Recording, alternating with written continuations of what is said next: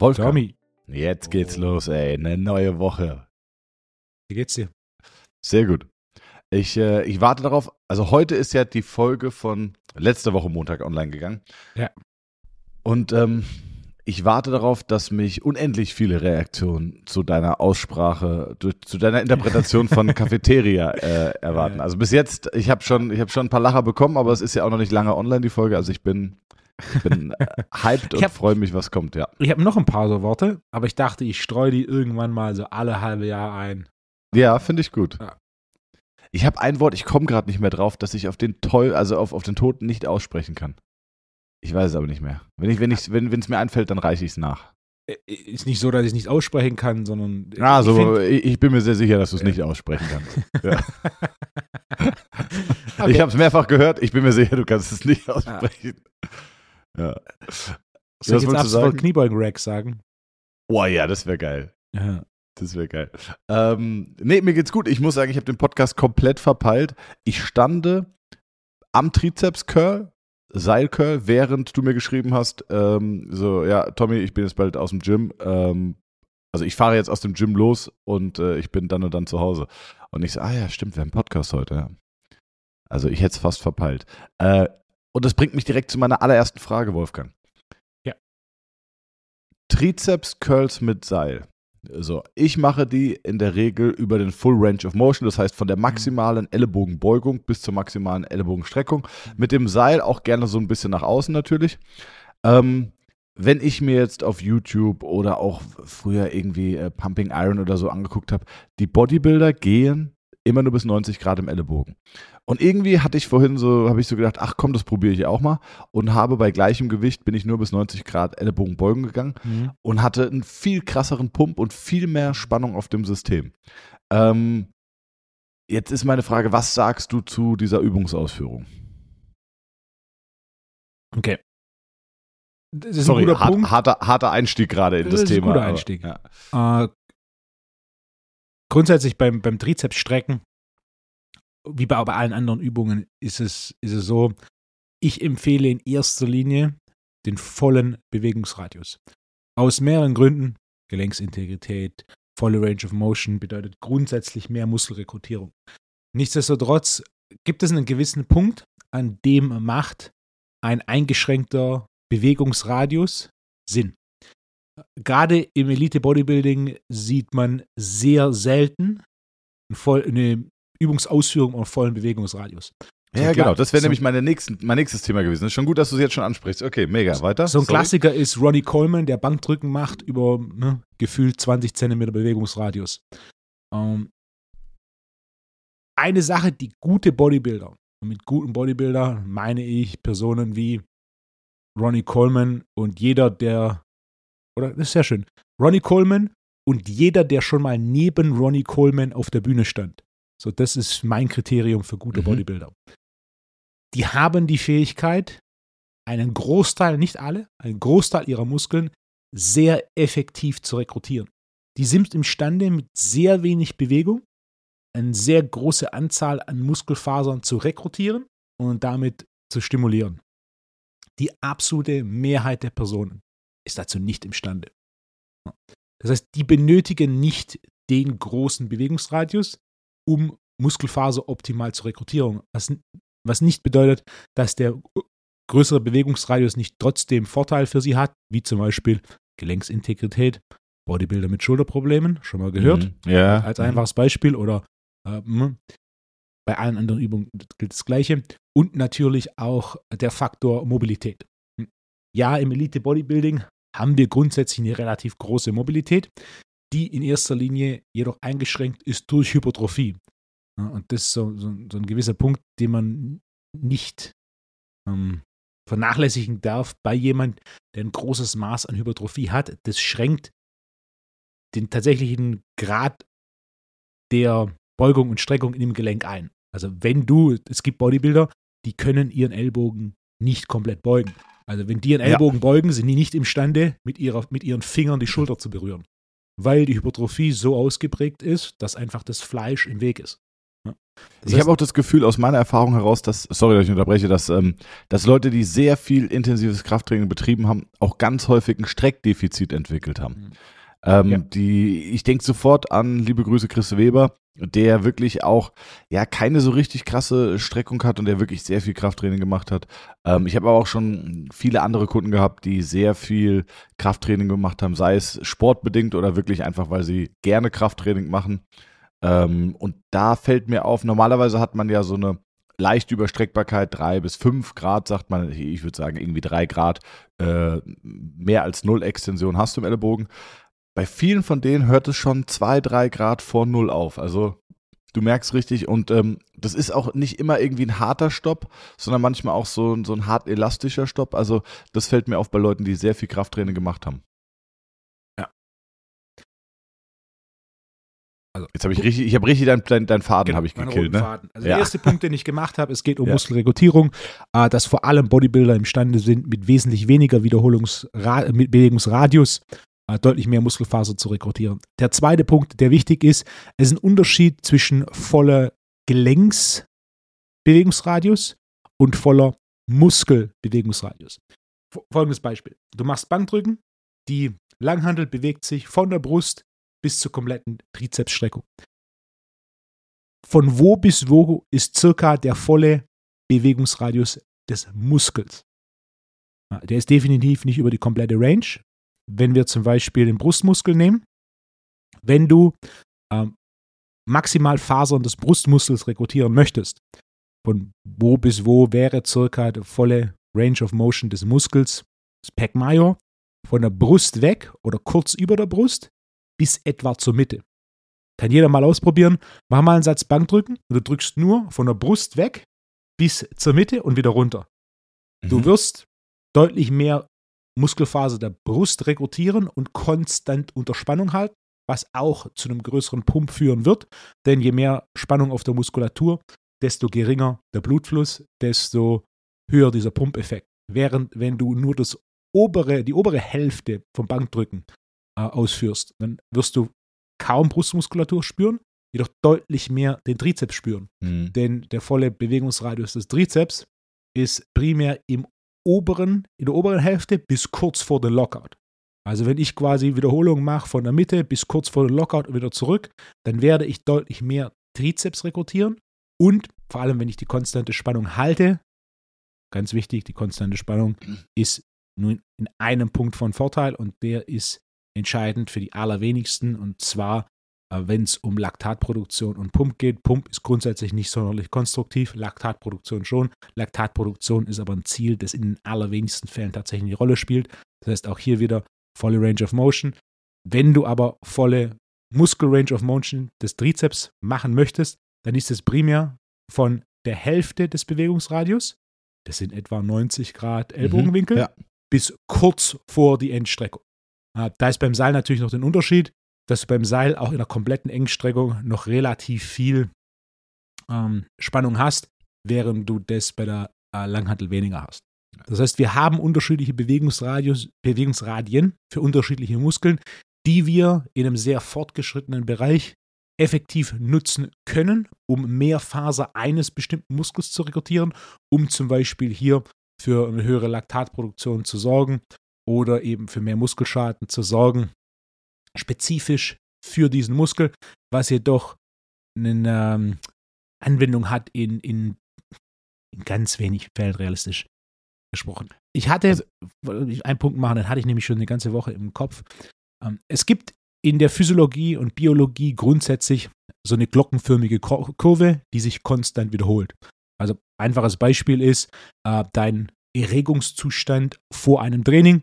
Äh, am Anfang der Glocke ist er zu gering, du bist zu müde. An der Spitze der Glocke ist er am höchsten, du bist fokussiert und wach. Und dann auf der anderen Seite der Glocke bist du quasi überstimuliert, wie wenn du zu viel Pre-Workout-Booster genommen hast. Diese Glockenkurve lässt sich interessanterweise im Physiologiebereich auf fast alles übertragen. Jedoch auch außerhalb vom Physiologiebereich findet sie Anwendung. Wenn man sich mit einem Thema auseinandersetzt, jeder, der sich mit irgendeinem Thema auseinandersetzt, kommt da relativ so an so einen Status, wo Dinge relativ kompliziert sind. je mehr du von diesem Thema verstehst, desto einfacher werden die Zusammenhänge. Also am Ende vom Tag, jemand, jeder, der ein Thema wirklich verstanden hat, kann es dir in einfachen Worten und wenigen Sätzen präzise erklären. Wer das nicht kann, hat das Thema noch nicht verstanden. Wenn du aber dann ein Thema verstehst und es einfach machen kannst, dann bist du wieder imstande, Dinge auch komplexer oder komplizierter zu machen.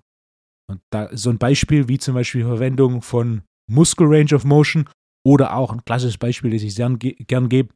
Wir haben auch letzte Woche schon über Westside geredet, können wir gleich noch drüber reden, ob du die Doku geschaut hast.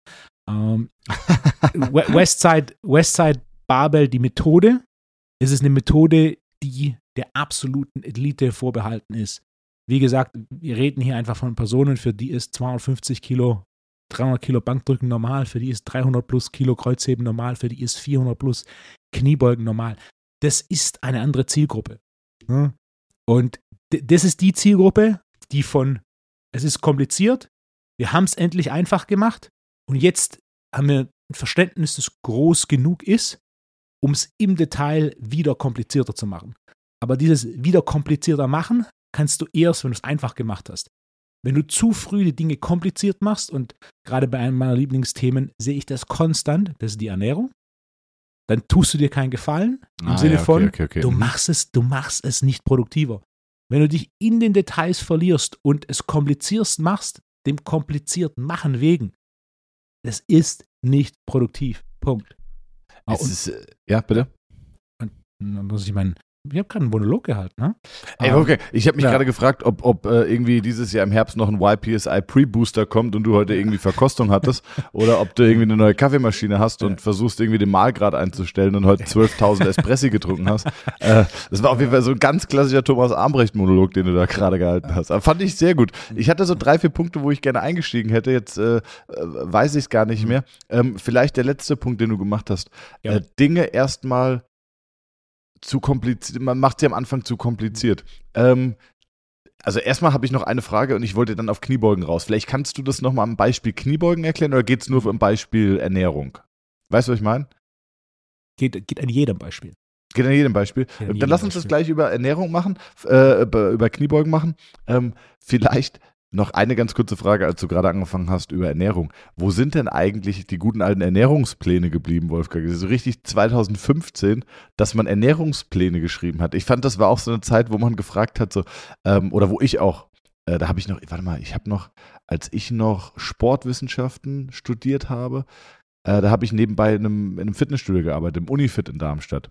Und da kamen auch tatsächlich regelmäßig Kunden, die gefragt haben, schreibst du Ernährungspläne? Und äh, habe ich gesagt, nee, ist jetzt nicht meine Kernkompetenz, das, äh, das würde ich mir jetzt nicht auf die Fahne schreiben. Ähm, aber so diese Ernährungspläne im Sinne von, Montag isst du das und das und das, mhm. Dienstag isst du das und das und das, was ja äh, Hanebüchen ist. Also ich finde so, wenn du keine Lust hast auf Lachs mit, mit Reis, dann kannst du ja jetzt nicht Lachs mit Reis essen. Ähm, gibt es gar nicht mehr. Ne? Das ist so, oder, oder, oder in unserer Blase oder in genau. meiner Blase zumindest nicht mehr. Ich weiß nicht, ob es sowas ja. noch gibt, aber hin zu diesem, was du ja auch immer predigst und was ja vollkommen richtig ist, ähm, Ernährungstipps geben und den Kunden quasi ausbilden, Ernährung in, in, in kleinen Stücken zu verstehen, mhm. damit er selber äh, das funktionell irgendwie anwenden kann, damit er versteht, was ist gut, was ist nicht gut, äh, was ist ein Kompromiss, was kann ich durch was ersetzen. Also ähm, äh, ja, du, du musst ja den, den Kunden oder den Klienten so ein bisschen ausbilden. Auch den Patienten musst du ausbilden. Ähm, das ist mir nur gerade eingefallen, dass also in meiner Bubble gibt es keine Ernährungspläne mehr, sondern wirklich nur so Ernährungsempfehlungen. Ähm, ja. So, und jetzt wollte ich nur mal wissen, dieses kompliziert machen und dann simpel machen und wieder kompliziert machen. Also am Beispiel der Kniebeuge. Okay.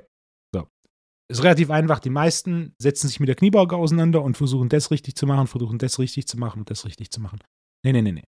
Das erste, was du machen musst, ist, du lernst eine Kniebeuge mit Fersen flach über einen vollen Bewegungsradius, wo du so aufrecht wie möglich bleibst. Am Ende vom Tag Kniebeuge, ganz runter, Ellbogen unter die Langhantel, beziehungsweise aufrecht wie möglich bleiben. Anstatt dass du Fußposition und oder Füße außen rotieren, bla bla bla bla. Nee, nee, nee, nee. Mach's einfach. Das erste, was du machst, ist, du lernst Step by Step, das kommt nicht von heute auf morgen und du kannst es auch nicht nur, weil es dir jemand erklärt, sondern du musst nach und nach dran arbeiten, dass du imstande bist, komplett in die Hocke zu sitzen und möglichst aufrechten Torso hast, sprich Ellbogen sind oder Langhantel. im nächsten Schritt, wenn du das kannst, dann kannst du es anfangen, komplizierter zu machen. Zum Beispiel eine Variante, die ich gerne mache, ist der Clock-Off Squat.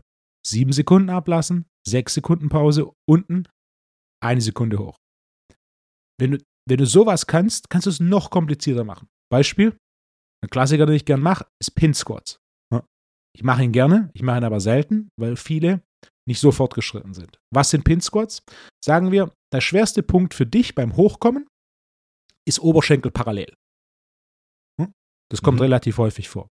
So, jetzt stellst du in einem, im Rack die Pins so ein, dass die Langhantel auf den Pins liegt und wenn du unter die Langhantel gehst, deine Oberschenkel parallel sind. Und dann beginnt die Wiederholung genau in dieser Position. Das heißt, die, Beginn, die Wiederholung beginnt nicht oben, wie sie grundsätzlich tut, sondern die Wiederholung beginnt von unten, ist quasi ein Kreuzheben, ist ein Deadlift.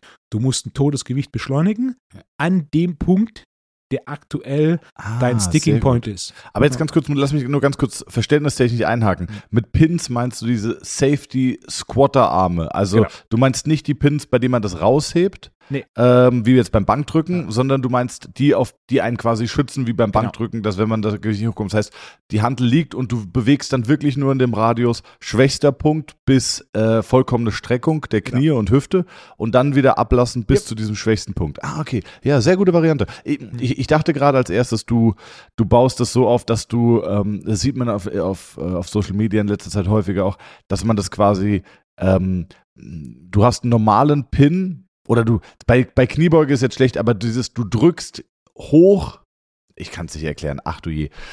Du drückst es quasi, äh, du, du drückst die Stange gegen diese Pins von unten, um einen isometrischen maximalen Widerstand zu erzeugen. Weißt du, wie ich meine?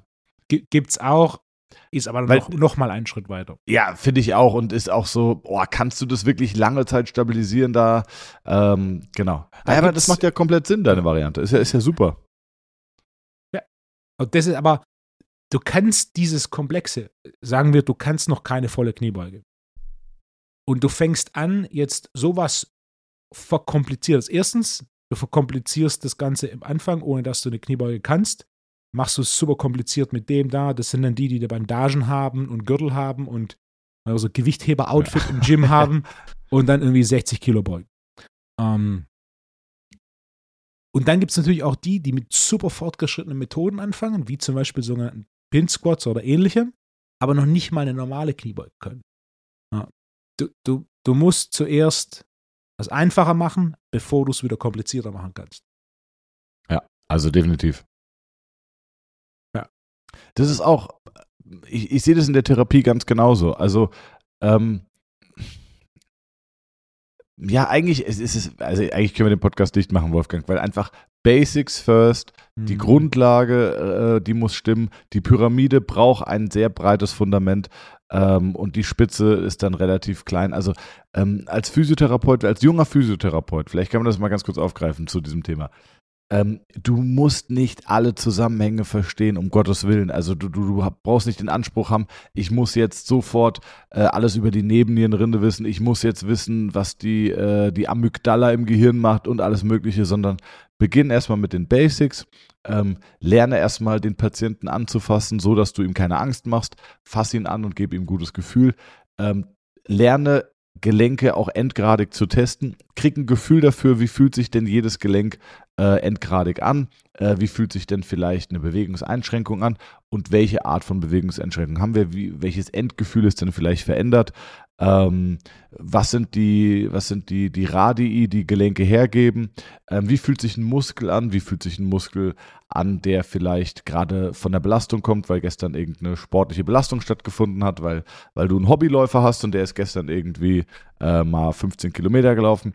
Solche Sachen, die musst du dich anfühlen. Versuch mal ähm, Entzündungen ein bisschen zu spüren, also in, im Sinne von, habe ich eine leichte Schwellung, sich mal auf äh, Wärmeveränderungen zu konzentrieren. Das sind erstmal die Kleinigkeiten. Also, und wenn du das gut hinkriegst, dann kannst du irgendwann anfangen und kannst dann weitergehen. Und ähm, äh, das ist so, ich verstehe das voll, weil man kommt irgendwie aus der Ausbildung und man hat so einen Tatendrang und, und man hat so viele Fragezeichen im Kopf und, und äh, Und dann aber zu sagen, okay, ich gehe jetzt erstmal an die Basis und versuche wirklich gut zu werden in dem, was ich bis jetzt gelernt habe, ähm, das, das, äh, das, langweilt. Aber das ist eigentlich so dieses klassische Karate-Kid-Prinzip.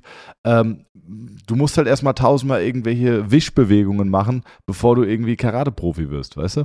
Und du yep. musst halt erstmal tausendmal ein Sprunggelenk getestet haben, ein Knie getestet haben äh, und, und, und, bevor du dann weitergehst. Und ähm, deswegen, für mich wäre das, äh, für mich wäre es zum Beispiel, ich werde oft gefragt, was ich von Osteopathie halte. Und ähm, ich finde Osteopathie super und ich kann das Studium auch empfehlen. Ich war mit meinem damals nicht so 100% zufrieden, ähm, finde aber Osteopathie grundsätzlich ein, ein sehr empfehlenswertes Studium oder eine Weiterbildung, aber vielleicht nicht direkt nach der Ausbildung. Also, sondern vielleicht sollte man erstmal so ein bisschen eins, zwei, drei Jahre Berufserfahrung sammeln und erstmal wirklich so ja, das Gefühl weiterentwickeln und, und ausbilden, bevor man dann wieder ähm, inhaltlich ganz neue Dinge wieder, wieder lernt, weil dann, dann kommst du gar nicht in die Umsetzung. Also ich glaube auch die Basics zuerst, simple Dinge zuerst und danach kannst du das Thema irgendwie komplexer machen. Ja. Amen. Jetzt haben wir Training so ein bisschen angerissen, jetzt haben wir auch Therapie angerissen. Komm, jetzt machen wir den Deckel noch voll und machen noch Ernährung. Was wären deine, deine hm. drei simpelsten Tipps, die du jemandem zum Thema Ernährung gibst? Also angenommen, ähm, wir hatten doch mal das Thema, du kommst in ein Restaurant und da sitzt warte, irgendein warte, Bekannter. Ich mach es noch einfacher. Erstens, okay. lösche jede Form von Social Media. Okay, okay, was hat das mit Ernährung zu tun? Weil die Nummer eins Quelle für Ausbildung zum Thema Ernährung ist heutzutage Social Media und sorgt mehr für Verwirrung, als dass es tatsächlich Klarheit schafft. Warum schafft es kleine Klarheit? Weil Social Media aufgrund de, dem Clickbait-Charakter unnötig kompliziert sein muss und nicht einfach sein kann, weil wenn es einfach ist, was am Ende vom Tag in der Praxis aber sein muss, zieht es zu wenig Augen. Ja, yeah. das ist auch das, was ich bei den Seminaren sage. Ich hätte jetzt am Wochenende ein, also wirklich ein fantastisches Seminar. Viele liebe Grüße an alle Teilnehmerinnen und Teilnehmer. Eine so lustige Gruppe und, und lebhafte Gruppe. Es hat richtig Spaß gemacht. Liebe Grüße, ich hatte auch viele Teilnehmer aus Wien, die damals schon in Wien waren. Äh, liebe Grüße auch an das Base 5 Team aus, aus Innsbruck. Äh, wirklich sehr witzig gewesen mit denen. Und ähm, wir sind jetzt auch nochmal in Wien, kann man auch nochmal sagen. Wir haben noch ein paar Plätze, dadurch, dass jetzt, ich glaube, fast zehn Teilnehmer aus dem Wien-Seminar extra nach Darmstadt gekommen sind, haben wir für das Basismodul 2 obere Extremität in Wien im April noch ein paar Plätze, ähm, weil die es nicht abwarten konnten und gesagt haben, wir kommen früher nach Darmstadt. Und äh, genau, also wenn ihr Interesse habt, schaut mal auf der Homepage vorbei oder schreibt einfach direkt über das Kontaktformular auf der Homepage. Ähm, wir haben noch ein paar Plätze für Wien für das zweite Modul. Ähm, wie kam ich jetzt drauf? Genau. Und da habe ich auch gesagt, mm, weil, es darum ging, gewisse Muskeln erstmal frei zu machen, bevor man irgendwie äh, etwas spezifischer intervenieren kann. Und da habe ich gemeint, das ist halt nicht Social Media fähig. Also dieses Freimachen vom Muskel, das ist langweilig, das ist stupide. Und mhm. ähm, das klickt sich halt nicht. Also es klickt sich halt geiler, wenn du irgendwas äh, zum Knacksen bringst, aber das ist halt nicht das, äh, wie die Arbeit realistisch ist, sondern die allermeiste Zeit äh, stehen wir da und begutachten Strukturen, äh, bereiten Strukturen vor. Das ist die wirkliche Arbeit. Und ähm, ja, Social Media gibt äh, oder, oder, oder ja, spiegelt nicht so wirklich da, wie die Arbeit halt wirklich ist. Ja. Also Social Media löschen ist Punkt 1 für dich. Punkt Nummer 2, Google YPSI Diät. Bestell das Buch. Ja. Okay. Und dann hast du jetzt noch einen kompletten Punkt 3 übrig, Wolfgang. Was machst du jetzt damit? Warte, warte. Ich muss, ich muss meinen Punkt 2 natürlich etwas aus, Punkt, ausführen. Punkt 3. Es gibt einen fantastischen Chardonnay aus dem Norden von Italien. Das ist eigentlich gar keine typische Chardonnay-Gegend, aber den kann ich wirklich nur empfehlen. Was, Punkt 3? Thomas, das ist sogar fachlich ja. Äh? Tatsächlich. äh, der bemerkenswerteste Chardonnay in Italien kommt tatsächlich aus der Mitte Italiens. Aber ein bisschen nah, nah dran gewesen. Okay. Ähm, Punkt Nummer zwei. Das Buch. Das Buch ist nicht besonders dick. Das Buch macht es nicht kompliziert, ganz im Gegenteil. Das Buch versucht es so einfach wie möglich zu machen. Und aus meiner Sicht, was auch für mich die Prämisse war beim Schreiben des Buchs, äh, das pragmatischste Ernährungsbuch, das bis dato geschrieben wurde, in Klammer, das ich gelesen habe. Nicht, dass irgendjemand um die Ecke kommt und sagt hier und da. Also ich habe viele Ernährungsbücher gelesen.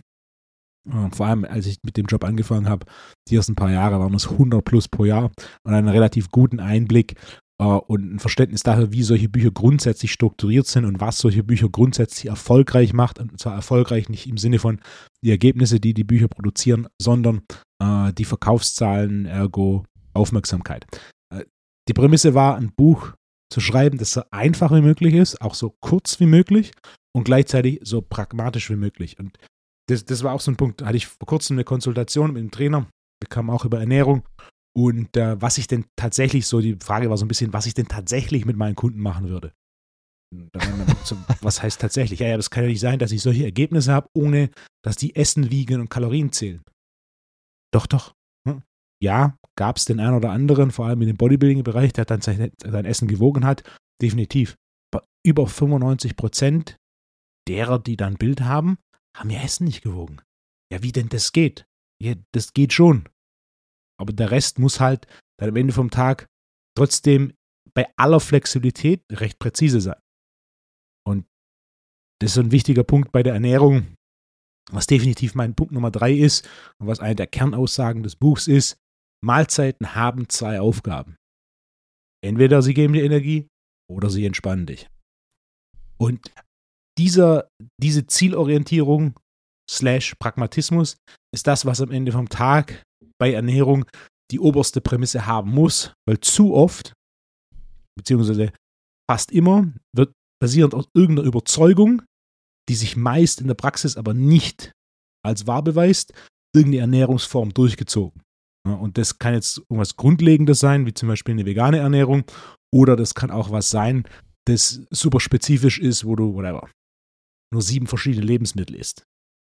Oder eben Hardcore Bodybuilding, wo du halt nur quasi gar kein Fett, nur sehr fettarme Proteinquellen wie weißer Fisch, Hühnchen, Eiklar und dann Kohlenhydrate aus Reis, Süßkartoffel und ne, fertig ist, sondern irgendwie na, alle zwei Tage ein Esslöffel Erdnussbutter als deine Fettquelle und, und so weiter. So, sowas, was halt super restriktiv ist. Äh, ich, ich hatte heute einen Patienten, ähm, sehr, sehr, sehr erfolgreicher Profiathlet, und mit dem hatte ich eigentlich genau das gleiche Gespräch. Und dann haben wir am Ende auch gesagt, eigentlich ist es doch so simpel. Versuche acht Stunden zu schlafen, trink möglichst wenig Alkohol, ähm, Rauchen, Drogen wollen wir eh nicht drüber reden. Ähm, ernähre dich gut, das heißt, ernähre dich möglichst auch natürlich, ähm, also wenig verarbeitete Lebensmittel und äh, beweg dich einfach regelmäßig und mach Sport. Das ist es. Also äh, Case closed und natürlich kannst du noch optimieren, aber wenn du wenn die wenn du die Basis schon mal hinbekommst, dann dann läuft gar nicht so viel falsch. Und ich meine ähm, zu, zu deinem Thema oder zu deinem Gespräch, wenn du viermal die Woche oder wenn du fünf, ja, fünfmal die Woche äh, Krafttraining machst oder viermal die Woche und irgendwie zweimal laufen gehst und äh, oder auch nur spazieren gehst, und du ernährst dich gut im Sinne von drei feste Mahlzeiten am Tag, zwei Snacks. Und du kriegst acht Stunden Schlaf ab. Ja, und das machst du halt vier Monate. Ja, klar wirst du komplett anders aussehen. Also äh, dafür brauche ich mein Essen nicht abwiegen. Selbst wenn ich mich mal äh, hypokalorisch ernähre, ähm, werde ich über die Dauer trotzdem zunehmen. Weißt du, was ich meine? Also jetzt nicht regelmäßig hypokalorisch, aber so selbst wenn ich halt. So einfach ist es nicht. Ja.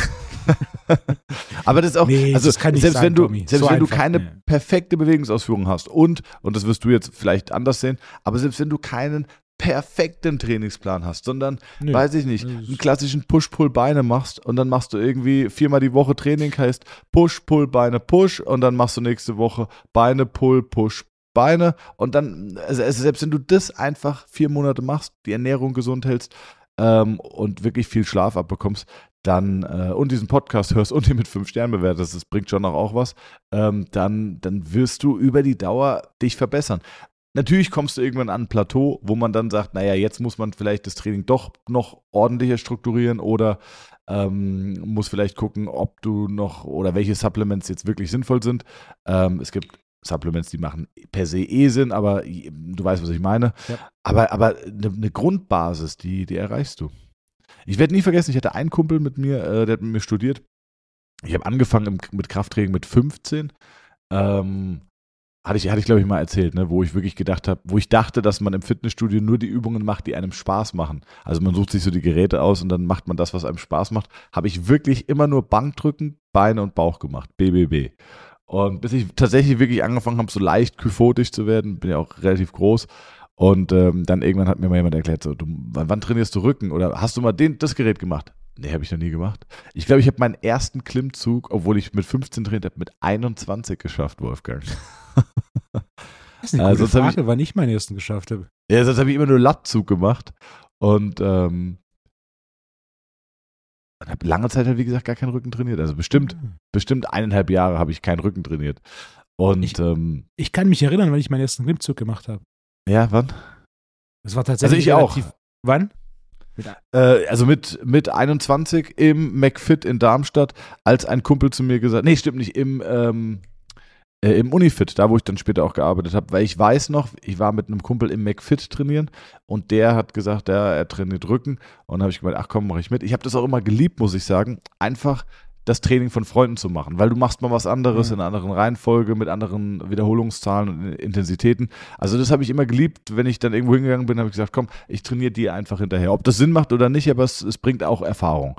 Und da standen Klimmzüge drauf und ich habe keinen einzigen geschafft. Und dann hat er gemeint, hey, wie kann das sein? Weil ich war, auch optisch hat man gesehen, dass ich trainiere, aber ich habe keinen Klimmzug geschafft. Und ich so, hey, keine Ahnung, weiß ich nicht, trainiere ich nie. Und dann habe ich gemeint, musst du mal machen. Und dann habe ich angefangen, Klimmzüge zu üben. Und dann habe ich meinen allerersten Klimmzug eng gegriffen im Unifit in Darmstadt geschafft. Wann war deiner?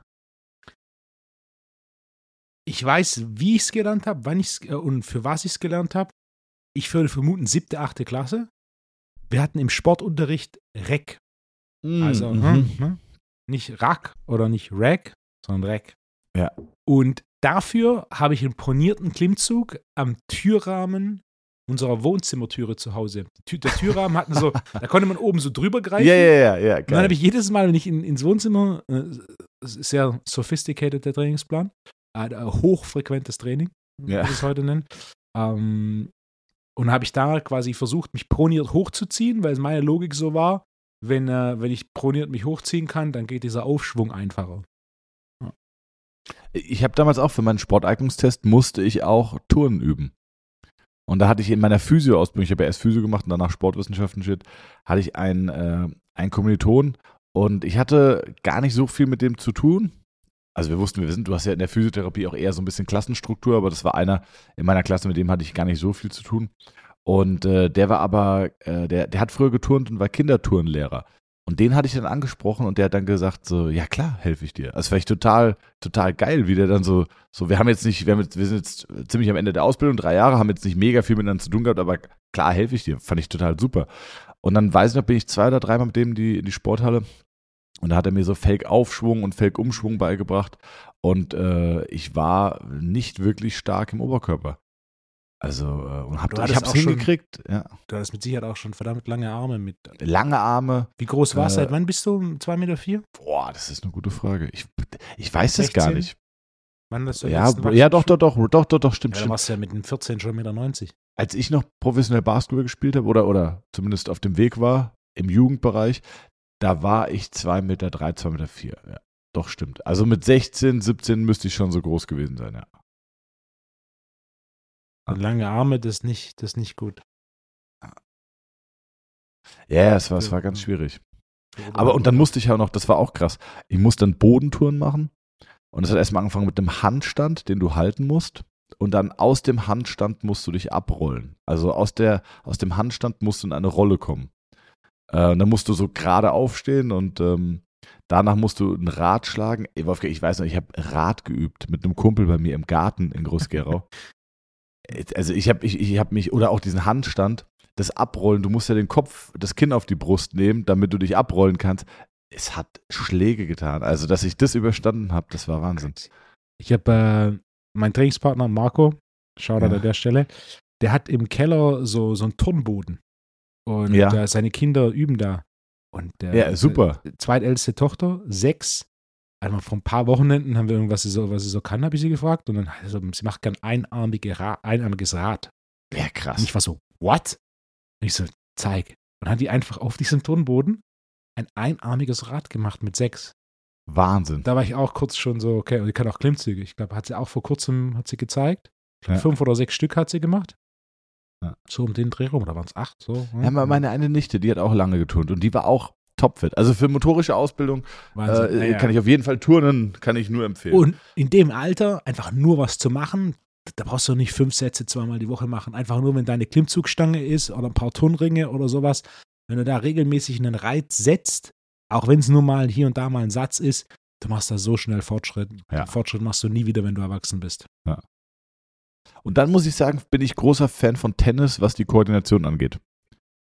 Also, das fand ich super. Ich, ich habe das Gefühl, ich war, ich bin sehr, sehr gut koordiniert und das hat damit zu tun, dass ich einfach Tennis hatte und wir hatten ähm, unser Trainer damals, der war echt äh, motiviert, der hat uns auch sehr stark koordinativ gefordert mit irgendwelchen Jonglierübungen und äh, und auch so ähm, jetzt nicht Neuro Neuroathletiktraining, aber so in die Richtung dieses äh, Ball in der Ferne angucken, Ball in der Nähe. Also sowas haben wir auch schon gemacht, so Augenliegestütz und ähm, ja, also da haben wir schon, haben wir schon viel gemacht. Ah, ist cool. Wolfgang, haben wir Die- einen Hamza? die, diese, ja, diese bitte, Folge bitte. läuft wie geschnitten Brot. Oh. 100 Tommy, Tommy, Haben wir einen Hamza es wird groß. Das, das ist das Motto der heutigen Hamza-Fragen. Es wird Hamza groß. fragen, okay. Es wird groß. Ja. Wir starten ganz easy. Ganz kurz, übrigens, liebe Grüße und Shoutout an Hamza an der Stelle, Ehrenmann. Ja. Das letzte Mal habe ich ja gefragt, ob er den Podcast überhaupt um fünf Sterne gibt. Heute hat er mir direkt geschickt, an einem Montag, fünf Sterne gegeben. Also liebe Grüße. Warte mal, ist Ähm. die Frage, warum hat er jetzt erst fünf Sterne gegeben? Äh, Kann auch sein, dass er sie schon gegeben hatte. Also nichtsdestotrotz gibt es immer noch zwei Karten für Hamzas potenzielle Hochzeit in der Ja. Zukunft zu gewinnen. Einfach alle Anfragen an das YPSI, einfach mal auf ypsi.de gehen. Die Homepage ist nagelneu, sieht fantastisch aus. Da gerne das Kontaktformular betreff Hochzeit Hamza, ihr könnt es auch mit HH abkürzen. Und äh, unter all den Einsendungen werden wir gegen Ende des Jahres zwei Plätze verlosen. Ähm, und auch wenn das bedeutet, dass wir beide nicht kommen dürfen, Wolfgang. Nee, nee, nee. Ähm, ja, bitte stell die Frage. Okay. Thomas. Wie viel Sitzplätze, das greift die letzte Folge auf, Ah, wie viel Sitzplätze 380, A380. das größte College-Football-Stadion in den Oh. USA? Fuck. Ähm, ich weiß, dass, dass, dass der NBA All-Star, das NBA All-Star Weekend, glaube ich mal, in einem College-Stadion war. Und ich noch so mich gefragt habe, so, warum macht man das in einem College-Stadion? Und es über 100.000 Plätze hatte. Ich, ich weiß aber nicht mehr, ob es, war das ein College-Stadion? Vom Gefühl hätte ich gesagt 115.000. Äh, ich weiß, dass es College-Stadien gibt mit über 80. Ähm, ich, ich gehe auf 115.000. Knapp. 107.000. Ah. Ich Aber- wusste, dass aber- es über 100.000 ist und war schwer beeindruckt, als ich das irgendwann mal gehört habe. Aber wir haben, wir haben eine Bonusfrage. Okay. Wie viele College-Football-Stadien haben mehr als 100.000 Oh. Sitzplätze? Wie viele College-Stadien? Das ist ja, ist, das müssen ja, sind es Football-Stadien? Wahrscheinlich. Mhm. College-Football-Stadien. College Football, ne? Okay.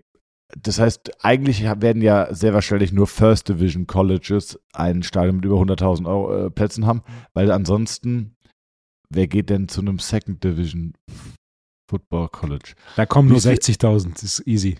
Ja. Also ist ja eigentlich die Frage erstmal, wie viele First Division Colleges gibt es? Das weiß ich aber auch nicht. Das bringt Ja, mir nichts. Wir direkt Hamza fragt für nächste Woche draus.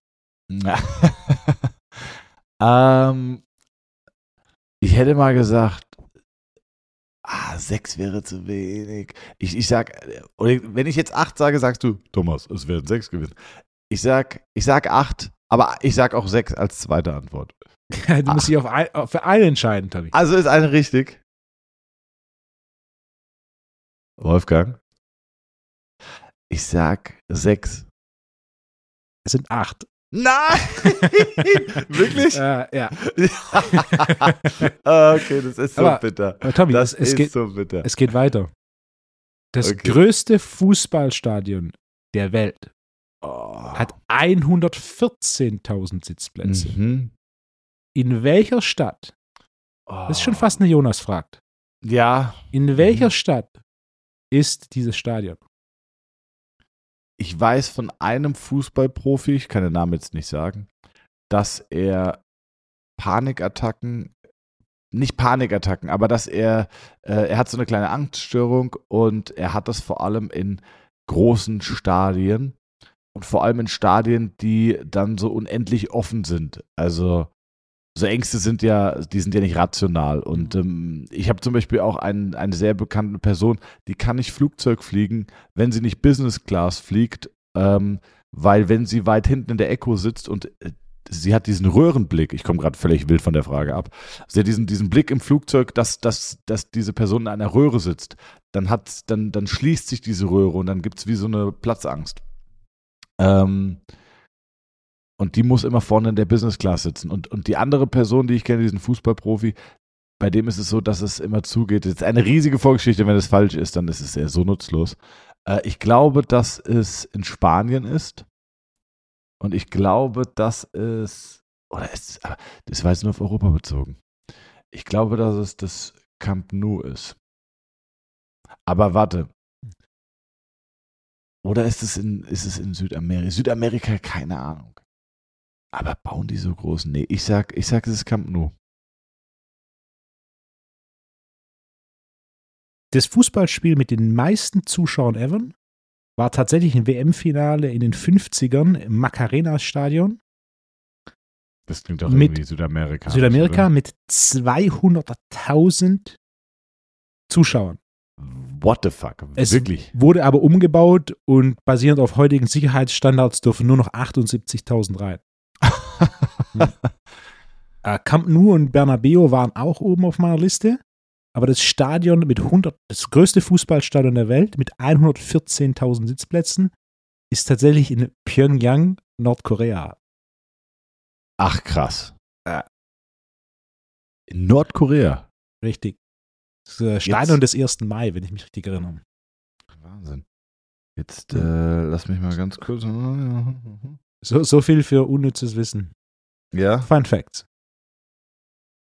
Tommy, was haben wir noch auf der Liste? Ich habe noch zwei größere Themen, für die reicht es uns heute nicht.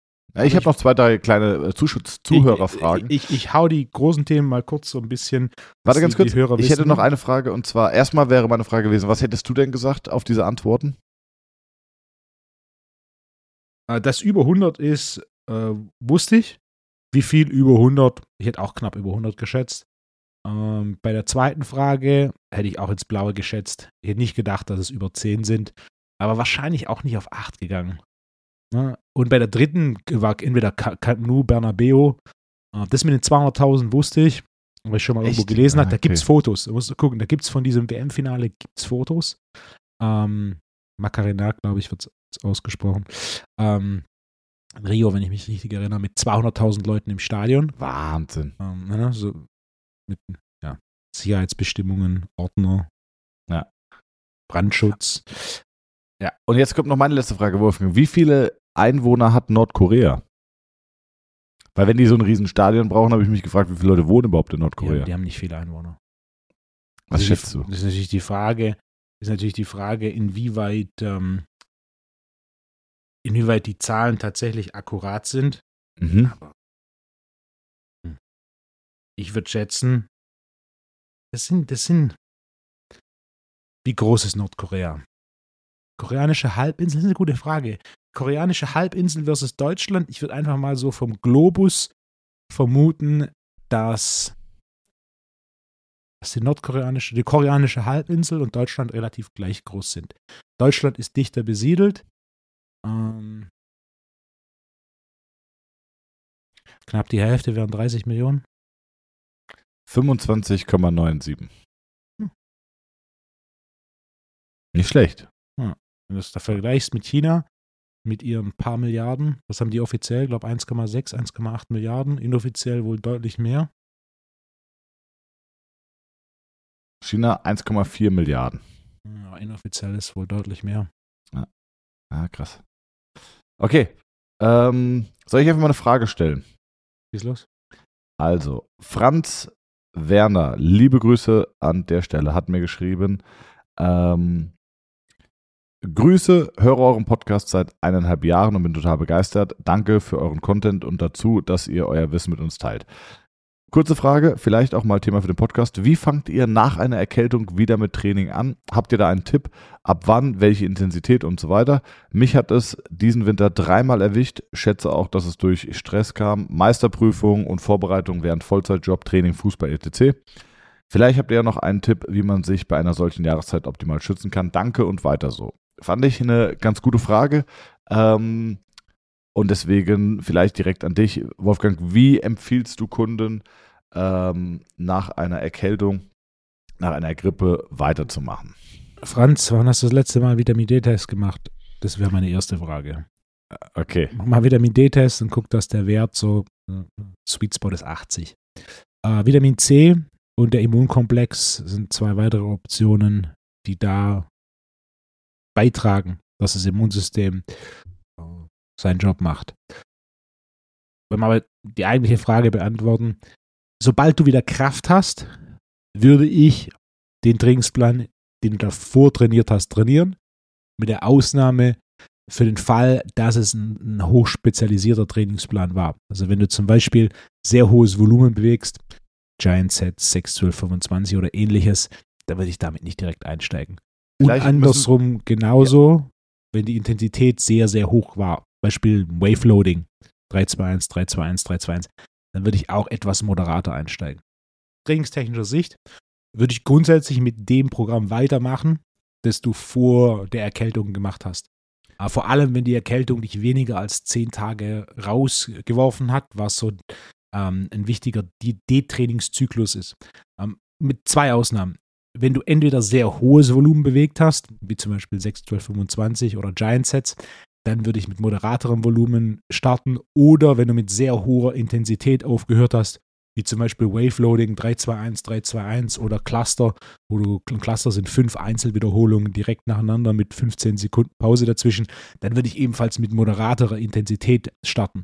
Äh, für die meisten Trainingspläne würde ich mit exakt dem gleichen weitermachen, da du zumindest mal, was die Bewegungsmuster, was die Trainingsgewichte angeht, schon drin bist bzw. Orientierung hast. Mit den Trainingsgewichten würde ich grundsätzlich einfach einen Schritt defensiver steigern, um so wieder ein bisschen in die Phase reinzuwachsen, anstatt direkt mit den gleichen Gewichten wieder zu starten. Was tatsächlich manchmal funktioniert, aber manchmal auch nicht. Im Zweifel immer einen Schritt langsamer und lieber eine Trainingseinheit bisschen defensiver, als direkt in der ersten Einheit hm, oder gecrushed ja. zu werden, wo du dann letzte Mal also 140 Bankdrücken gemacht für sechs und heute machst du 140 für eine und bist frustriert dann, dann mal lieber, wir haben heute nicht 140, das haben wir das letzte Mal gemacht, gucken wir mal, was wir mit 130 machen. Vielleicht machst du sechs und denkst dir, ach, da wären noch zwei gegangen. Yeah. Dann lass gut sein für heute.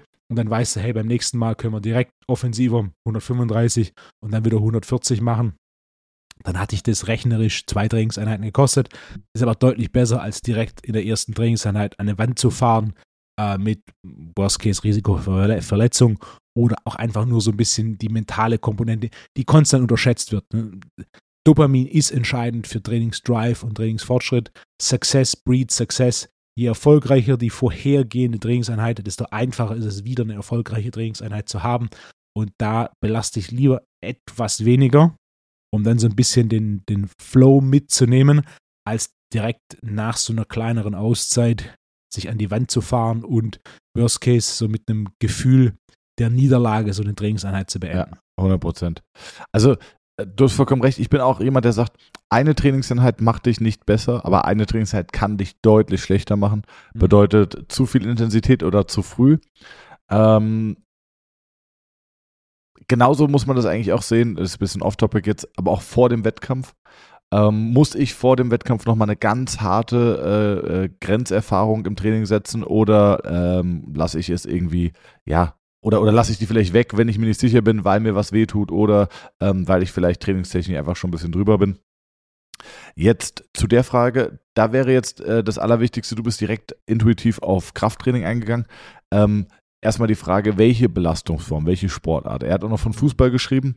Ähm, ich finde oder ich empfehle zum Beispiel auch immer äh, Krafttraining finde ich immer einen besseren Start nach einer, nach einer Krankheit als irgendwie eine Ausdauersporteinheit. Ja. Vor allem sowas wie eine Spielsportart wie Fußball, wo du deutlich schlechter steuern kannst. Ähm, Wäre auch tatsächlich mal interessant, was ein Athletiktrainer sagt, wie in einem Profifußballverein nach, ähm, ja, nach, einer, nach einem grippalen Infekt, nach einer Erkältung äh, da wieder rangeführt wird, ob da irgendwie erstmal individual gearbeitet wird oder ob erstmal im Krafttraining gearbeitet wird. Wäre eigentlich ganz interessant. Vielleicht kriege ich das mal über meine Kontakte raus.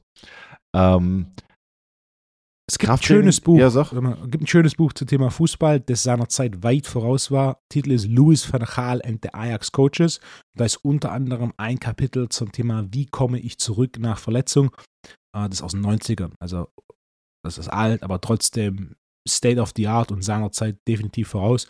Und war am Anfang ganz viel Individualtraining und ganz viel quasi Wiederholungen von äh, Basisbewegungen denn diese Wiederholung von Basisbewegungen machst du in deinem regulären Training sowieso.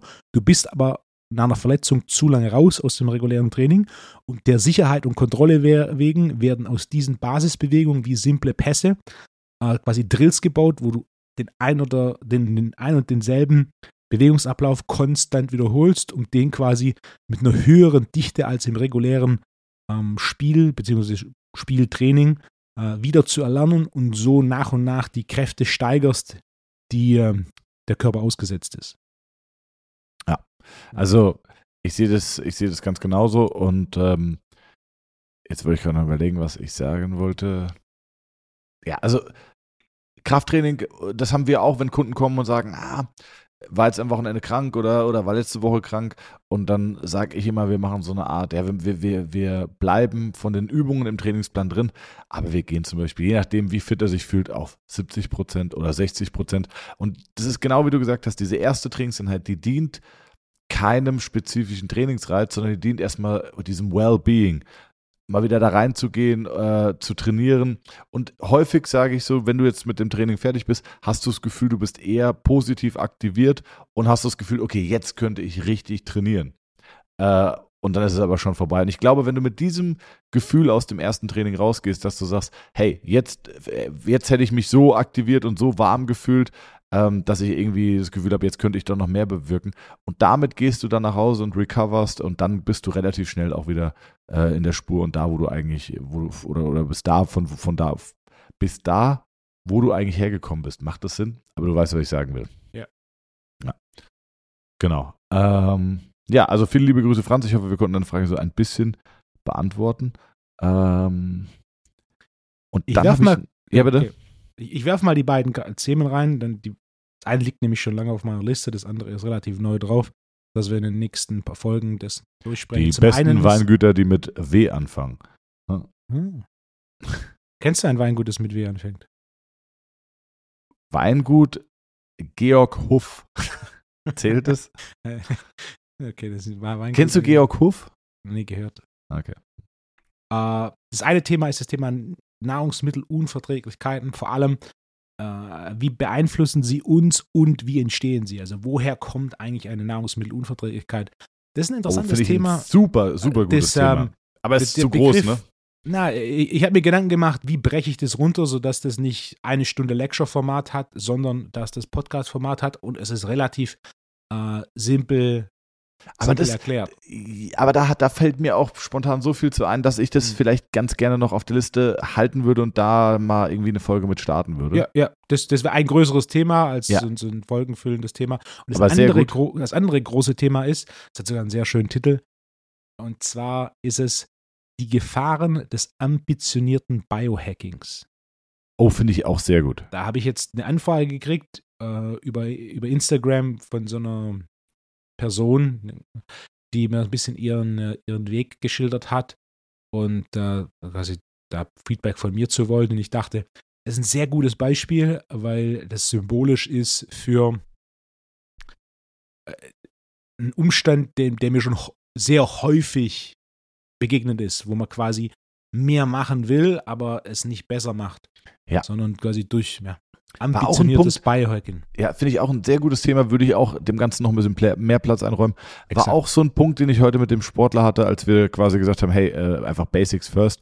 Und zwar häufig wird rein additiv gearbeitet. Das heißt, das musst du noch tun, das musst du noch tun, das musst du noch nehmen und äh, aber häufig sollte, sollte man vielleicht auch überlegen, ob man vielleicht subtrahiv arbeitet und sagt, was kann ich denn alles weglassen, ähm, anstatt zu viel zu machen. Ne? Also, äh, und das, das finde ich ist auch ein guter Punkt. Also sehr gutes Thema. Ähm, ich weiß gar nicht, Wolfgang, wie lange, wie lange sind wir denn schon drauf? Weil ich müsste jetzt auch bald weg. Knappe, Knappe Stunde. Stunde. Komm, dann machen wir noch eine Frage aus der. Community äh, von Linus Pfannekuchen, glaube ich. Ich kann, ich kann den Namen nicht zu Ende lesen, weil da war irgendwie, ja, Linus Pancake, ich glaube, äh, Coach Pancake. Also, liebe Grüße erstmal und vielen Dank für deine Anfrage. Äh, hey Thomas, macht es Sinn, wenn man IK-Training macht, ein bis drei Wiederholungen, zum Beispiel beim Bankdrücken, dann noch Isolationsübungen wie Flies einzubauen, welche dann im Hypertrophie-Wiederholungsbereich wären? Oder ist das zu viel Verwirrung in Anführungszeichen? Würde mich auch sehr im Podcast interessieren. Liebe Grüße. Also liebe Grüße Linus, vielen Dank für die Anfrage. Ähm, da könnte ich mir sehr gut vorstellen, Wolfgang, dass unsere Meinungen auseinandergehen. Soll ich mal erstmal mit meiner laienhaften Massage-Meinung starten? Kannst du. Es gibt grundsätzlich zwei Szenarien und ich vermute, du hast eine von beiden. Äh, also ich, ich würde sagen, ja. Ich würde sagen, kannst du ruhig machen. Äh, ich äh, ich habe das auch eine Zeit lang gemacht, dass ich gesagt habe, okay, ich habe eine Fokusübung, da versuche ich irgendwie im IK-Bereich auch äh, stärker zu werden. Und danach, weil ich auch ein bisschen was für die Ästhetik machen will und weil ich aber auch so ein bisschen den Spaß im Training haben will. Ich selber trainiere, wenn ich, wenn, wenn, wenn mein Training eine Überschrift bekäme, wäre es Pumpen und einfach Spaß haben. Wir, wir machen donnerstags abends haben wir ein Teamtraining von der Praxis, da trainieren wir alle zusammen. Und äh, wer mich sieht, also Donnai und die ganzen anderen, die, die tüfteln an Übungen und äh, haben strukturierte Trainingspläne und ich pumpe einfach. Also ähm, ich pumpe auch immer so ein bisschen nach Gefühl, wie fühle ich mich, wie viel Stress und Training kann ich applizieren, weil ich, weil ich auch sehr, sehr viel Stress habe. Ähm, aber wenn ich eine Zeit hatte, dann habe ich auch gesagt, okay, ich mache jetzt eine IK-Übung, äh, ein bis drei Wiederholungen, verschiedene Sätze und danach mache ich Isolationsübungen. Also von mir kriegst du ein Kannst du machen. Von mir kriegst du eine Gegenfrage. Und zwar, was willst du verbessern? Wenn du quasi IK-Training oder Maximalkraft steigern möchtest, für was bitteschön diese Fleiß? Das ist Deko, die ablenkt von der eigentlichen Aufgabe oder dem eigentlichen Ziel. Aber wenn es darum geht, Maximalkraft zu steigern oder intramuskuläre Kontrolle, Ko Koordination zu steigern, dann ist das Prinzip der Spezifizität sehr, sehr wichtig. Da ist es besser, du machst zwölf Sätze ein bis drei Bankdrücken, als sechs Sätze und dann noch ein paar Fleiß. Das heißt, grundsätzlich, wenn es um Thema Spezifizität geht, man passt sich an den Reiz an, den man setzt. Je größer das Spektrum an Reizen, desto geringer die Anpassung. Aber würdest du nicht sagen, wenn ich jetzt am Anfang immer Bankdrücken mache, äh, also ich wärme mich auf und dann mache ich Bankdrücken Mhm. ein bis drei Wiederholungen und versuche mich zu steigern im Gewicht Mhm. oder in der Wiederholungszahl und danach gehe ich über zu, sagen wir, Kurzhantel Schrägbank, äh, vier Sätze, acht bis zwölf Wiederholungen, danach äh, Kurzhantel Schulterdrücken, drei Mhm. Sätze, acht bis zwölf Wiederholungen äh, und danach noch Seitheben, dass ich dann nicht vielleicht so Best of both worlds hätte im Sinne von, ich werde schon stärker, aber ich habe auch irgendwie noch so ein Hypertrophie äh, Mhm. Impact und äh, sehe dann auch irgendwie noch so ein bisschen besser aus. Mhm. Natürlich wäre es besser, aus, äh, wenn, ich die, wenn ich stärker werden will, mich 100% darauf zu, Mhm. äh, zu konzentrieren. Und natürlich wäre es auch effektiver, wenn ich Muskeln aufbauen will, rein in den Hypertrophiebereich zu gehen. Aber wenn ich so ein bisschen, ja, Best of both, Best of both worlds haben möchte, ob das da nicht sinnvoll ist, vielleicht das zu kombinieren. Best of both worlds ist, du kannst beides nicht wirklich. Ja. Das, ist, das, ist wie, das ist wie wenn Nee, du aber ich liebe ich. Finde Ja, ich das- gut. Finde ich super, dass wir uns da nicht einig sind. Also, ich aber würde sagen, also- Linus, mach's wie der gut, gute Ja. alte Onkel Thomas. Äh, da hast du das Beste. Von mir, von mir kriegst du das Beste. Ich bin nämlich auch ein kleiner Gönner. Äh, Wolfgang nicht. Lass mich das Beispiel ausführen. Okay. Das ist wie wenn du sagst, wir gehen laufen, wir machen jetzt ein paar 100 Meter Sprints, dann wegen dem Laktat machen wir noch ein paar 400 Meter Sprints und dann hinten raus wegen diesem Thema VO2 Max und Europ machen wir dann noch 5000 Meter. Jetzt, jetzt bist du jetzt, jetzt wirst du harsch. Ähm, Na, aber das ist ja stell dir vor, wir gehen Szenario. laufen und sagen, okay, wir machen erstmal so ein bisschen Grundlage und danach sprinten wir, machen wir äh, viermal, machen wir, machen wir fünfmal 60 Meter und danach joggen wir noch äh, im, im blauen oder im grünen Bereich zurück. Klar ist es nicht optimal, aber würde man sich nicht trotzdem in beidem etwas verbessern? Du würdest dich in beidem etwas verbessern, aber du verbesserst dich mehr, wenn du nur eins machst. Ihr spezifischer Reiz ist eine spezifische Anpassung. Ja, gar keine Frage. Na- Natürlich könnte man das machen, aber es ist, was Super. die Das war Trainingseffektivität wunderbar. Dann haben wir angeht, das geklärt. Wir könnten es machen. ähm, schön, dass ihr alle eingeschaltet habt. Vergesst nicht den. Und, und Szenario Nummer zwei ist, du willst dich nicht in den Bankdrücken verbessern, sondern du willst dich in den Hypertrophieübungen verbessern. Und das ist tatsächlich etwas, das ich regelmäßig mache, ist, dass zu Beginn eine Übung mit niedrigeren Wiederholungen kommt, aber da gar nicht der Fokus drauf ist, diese zu verbessern, sondern wir die niedrigen Muskel Wiederholungen nutzen, um äh, das neuromuskuläre System zu Ah, Ja, aktivieren ja, klar. Ja. und dann einen größeren Leistungsoutput in den niedrigen Wiederholungen zu haben. Folgendes Ja. Beispiel, das jeder mal testen kann. Du machst aktuell Kurzhandel, Flachbank drücken, mach mal zwei, drei Trainingseinheiten, Kurzhandel, Flachbank drücken, acht bis zwölf Wiederholungen. So. Und die nächsten drei Trainingseinheiten machst du zuerst mal Langhantel, Flachbank drücken mit fünf mal zwei Wiederholungen und drei Minuten Pause dazwischen. Und du steigerst dich sukzessive auf einen Satz, wo du gerade so zwei Wiederholungen schaffst. Also die zweite sollte noch komfortabel sein. Eine dritte darf gerne möglich sein, aber die musst du nicht machen. Das ist einfach nur fünf mal zwei. Und dann, Finde ich jetzt schon super. und dann machst du deine acht bis zwölf Wiederholungen ja. Kurzhandel drücken. Du wirst einen deutlichen Leistungssprung haben bei diesen acht bis zwölf Wiederholungen. Und damit ja dann auch eigentlich mehr Hypertrophie-Impact. Exakt. Der Also, Punkt ist, Ja, wenn du diese 5x2 machst, bitte nicht versuchen, diese 5x2 zu steigern. Denn je weiter du diese 5x2 versuchst zu steigern, desto mehr ermüdet dich das und kostet dich Leistung in 8x12. Das heißt, du machst diese 5x2, hast aber nicht die Ambition, die groß zu steigern, beziehungsweise gehst da ans absolute Maximum, sondern genau. nutzt die zur Aktivierung und dann gehst du bei deinen 8 bis 12 Wiederholungen Kurzhandel Flachbank drücken oder Kurzhandel Schrägbank Ja. drücken ans Maximum und wirst dich da deutlich mehr steigern können aufgrund des Aktivierungseffekts der ersten Übung. ich glaube, das ist der Punkt, den du gerade wirklich perfekt rausgearbeitet hast. Ähm, du gehst nicht an dein Maximum. Du machst 5 mal 2. Angenommen, ich könnte jetzt auch 5 mal 2 mit äh, 110 drücken. Dann reicht es au- auch schon für diesen positiven Effekt, den wir danach möchten, wenn ich bei, wenn ich 5 mal 2 mit 102 mache. Klar habe ich noch irgendwie Reserven im Tank, aber es geht ja gar nicht darum, sondern es geht ja nur um den positiven Effekt der Rekrutierung für die Übungen danach, ne? Exakt. Exakt. Lieb ich. Wolfgang, fantastisch. Also dann haben wir es doch geklärt. Ähm, ich muss langsam tierisch aufs Klo. Und ähm, bedanke mich aber, Wolfgang, für diese wunderbare Folge. Äh, Shoutout auch an die TWUP-Page mal. Unsere Fanpage, die sich so ein bisschen darum kümmert, auch die Themen nochmal aufzugreifen. Liebe Grüße, gerne mal folgen. Ähm, vielleicht kann die TWUP-Page ja diesen Trainingsplan zum Nachtrainieren äh, den Wolfgang gerade aufgeführt hat mit dem Langhandel Bankdrücken, mal als Story posten oder vielleicht auch als Coverbild ähm, für die Zusammenfassung der aktuellen Folge nehmen. Das wäre ganz schön. Ähm, das ist nämlich wirklich was, was man simpel mal nachtrainieren könnte, weil viele Leute trainieren auch im Hypertrophiebereich und dann zu sagen, mache ich, aber ich mache vorher 5x2 und steige auf einen schweren Satz. Als Warm-up finde ich super, werde ich auf jeden Fall in nächster Zeit mal probieren. Und ähm, bedanke mich ganz herzlich, Wolfgang. Es war mir wie immer eine große Freude, von deinem äh, un unendlichen Wissensschatz teilhaben zu dürfen. Und äh, ja, brauchst jetzt nicht lachen. Das war jetzt, äh, das war ernsthaft Vielen Honig Dank. um deinen Mund. Und ich bedanke mich. Vielen, vielen Dank. Liebe Grüße. Gerne fünf Sterne da lassen bei Spotify. Ähm, gerne auch mal den, äh, das TNT Summit abchecken. Wir haben nur noch ganz wenige Karten. Äh, gefühlt 20 bis 30 und äh, Weniger als 30. Weniger als 30. Also weniger als 30. Jetzt noch die letzten Karten fürs TNT Summit. Äh, freuen wir uns auch sehr drauf. Liebe Grüße und äh, genau, den Schluss macht wie immer der liebe Wolfo. Ich freue mich und bis bald. An der Stelle möchte ich mich auch bedanken und zwar bei allen, die mir geschrieben haben zu diesem Kreditkartenthema. Das war sehr aufschlussreich. Herzlichen Dank. Und ansonsten, ciao, gute Woche.